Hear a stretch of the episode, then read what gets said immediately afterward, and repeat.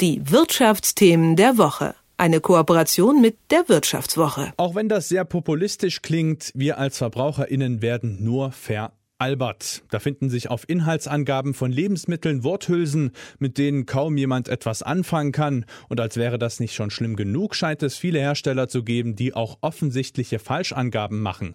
Exemplarisch dafür ist die Zutat Vanille. Und es geht wie immer ums Geld. Dabei seien beim Betrug mit Vanille ähnlich große Gewinne wie im internationalen Drogenhandel möglich, sagt Daniela Krehl, Vanille-Expertin von der Verbraucherzentrale Bayern. Ich bin jetzt verbunden mit Nele Husmann von der Wirtschaftswoche. Sie hat sich eingehend mit den kriminellen Machenschaften der Vanille verarbeitenden Industrie beschäftigt. Guten Morgen, Frau Husmann. Guten Morgen, danke, dass Sie mich in die Sendung eingeladen haben. Ja, sehr gern. Also äh, Gewinne wie im internationalen Drogenhandel, das klingt ja eher nach Breaking Bad. Warum lohnt sich denn das Schummeln so? Spart man wirklich so viel Geld in der Produktion? Äh, ja, das ist wirklich mit Vanille eines der eklatantesten Beispiele, weil ähm, die so schwierig herzustellen ist und es so wenig gibt. Äh, die echte Vanille in der Schote, in einer Schote kommen nur zwei Prozent Vanille vor mhm. und die kostet dann aufs Kilo hochgerechnet, kostet die 12.500 Euro.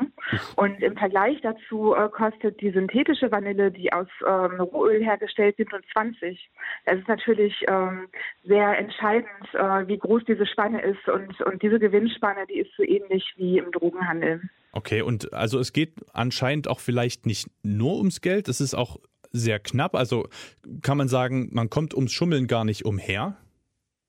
Naja, man muss halt den Verbrauchern genau erklären, was drin ist. Und da ist es schwierig, aber es stimmt, äh, nur 0,3 Prozent äh, der weltweiten Nachfrage nach Vanille kann durch die natürliche Produktion gedeckt werden. Das liegt daran, dass äh, Vanille eigentlich eine Orchidee ist, die aus Mexiko stammt. Und damals gab es dort Kolibris, die die Vanille bestäubt haben.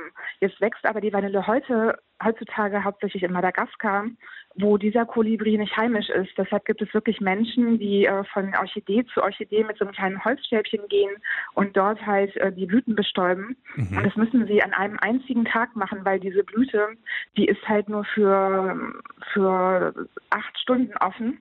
Und äh, das ist halt eine enorme Manpower, die man ganz plötzlich braucht, die mhm. man in so einem Industrieland gar nicht darstellen könnte. Und man braucht das Klima dazu. Und äh, die Menschen dort leben davon. Das ist dann wahrscheinlich ein großes Ding, die Möglichkeit, an einen Job zu kommen. Ja, in der Tat, die, die Menschen äh, leben dort äh, in großer Armut und äh, die sind halt äh, mit der Fluktuation des Vanillepreises total abhängig. Denn mhm. äh, das Problem war, dass vor drei Jahren gab es da einen Zyklon, der hat die ganze Ernte vernichtet und davor war die Ernte auch schon schlecht. So kam es, dass der Vanillepreis äh, so exorbitant gestiegen ist, dass Vanille äh, gleich aufgewogen wurde mit Silber. Oh. Und dann sind auch die, äh, die Leute dort äh, recht reich geworden für ihre Verhältnisse. Mhm. Und äh, dann sind aber andere Länder auch eingestiegen auf die Vanilleproduktion, äh, Uganda und Indonesien, die äh, höhere ähm, Arbeitskosten haben. Und das dauert drei Jahre, bis so eine Vanilleplantage produziert. Und jetzt 2020, 2021 kommen halt zum ersten Mal diese anderen äh, Produzenten auf den Markt. Und deshalb fällt der Vanillepreis gerade total drastisch äh, mhm. von 600 Euro aktuell auf äh, gezahlte 150. Und das liegt äh, auch an den Ersatzprodukten?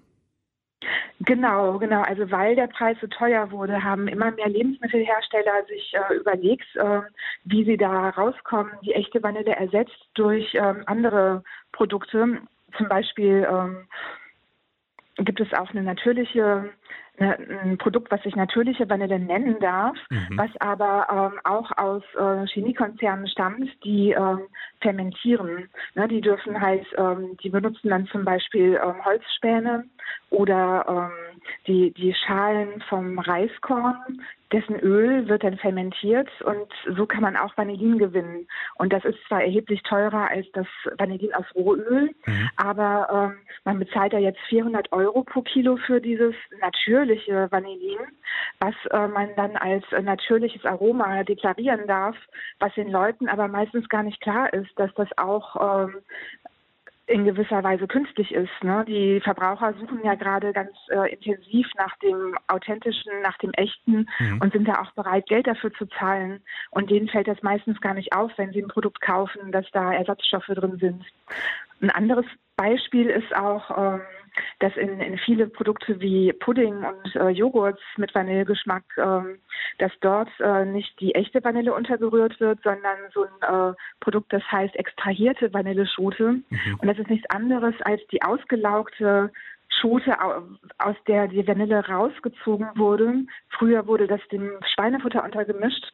Heute kommt es in unsere Nahrungsmittel. Oha. Und ähm, die Leute verstehen das nicht, dass das nicht werthaltig ist, die extrahierte Vanilleschote. Ne? Das hört sich ja ganz ähnlich an wie Vanilleextrakt. Mhm. Also das klingt ja wirklich alles andere als appetitlich. Äh, Schweinefutter und äh, Holzspäne. Warum fällt denn dieser Betrug nicht auf oder, oder interessiert das einfach niemanden? Ähm, der Betrug ist sogar schon aufgefallen. Da gab es ähm, eine Kommission Opson von der Europäischen ähm, Union. Die hat im letzten Jahr allein in Deutschland 208 Stichproben in Vanilleprodukte gemacht und davon waren 36, also knapp 20 Prozent äh, betrügerisch. Das Problem ist aber die Aufstellung der äh, Lebensmittelüberwachung, die ist an den Landratsämtern angebunden und ähm, da ähm, können die immer nur die Unternehmen in ihrem eigenen äh, Bereich prüfen. Dann mhm. müssen die das praktisch innerhalb von Deutschland mit Amtshilfeverfahren weiterleiten in andere Bundesländer. Und äh, dann ist es natürlich bei Vanille so ein internationales Geschäft, wo man auch äh, viele internationale Großunternehmen gegenübersteht. Mhm.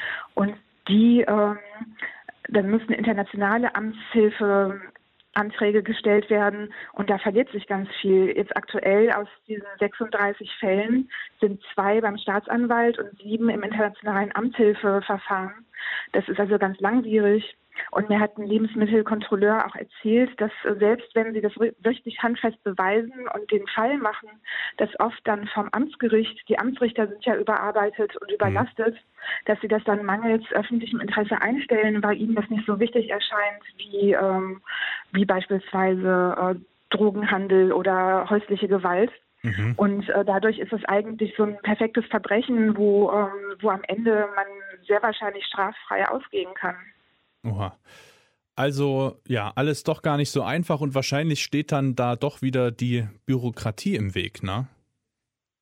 Ja, es ist halt recht, recht kompliziert. Ähm, ich glaube, ähm, Bayern war das erste Bundesland, was extra eine, ähm, eine äh, regionale Struktur geschaffen hat äh, vom Überwachungsamt, was sich speziell äh, mit Unternehmen mit mehr als 500 Angestellten beschäftigt, eben um da mehr auf Augenhöhe zu agieren mit den Großkonzernen.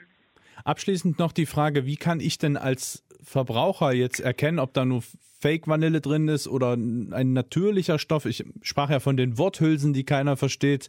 Kann man das ganz einfach runterbrechen? Worauf muss ich achten, wenn ich ein ordentliches Vanilleeis kaufen möchte? Das ist leider total kompliziert, insbesondere beim Vanilleeis, weil da auch ähm, nur ähm, geregelt ist in Deutschland, dass es nach Vanille schmecken muss. Ne? Da, da gibt es keine Minimumanforderungen für, ähm, wie viel da drin sein muss. Und das Aromenrecht ist halt so kompliziert und wirklich äh, verbraucherfeindlich formuliert, dass man da am besten, wenn man es wirklich wissen will, richtig mit einem ähm, mit einem kleinen Lexikon im Arm die Zutatenlisten durchstöbern muss. Mhm. Aber wenn wo äh, Bourbon Vanille draufsteht, dann kann man davon ausgehen, dass es wirklich die, die echte ähm, Vanille aus Madagaskar ist. Das, äh, das ist geschützt. Mhm. Das könnte natürlich gestreckt sein oder was auch immer, aber ähm, da kann man schon von ausgehen, dass das äh, echter ist, als äh, wenn man sagt Vanillegeschmack. Sagt Nele Husmann von der Wirtschaftswoche. Vielen Dank für Ihre Zeit.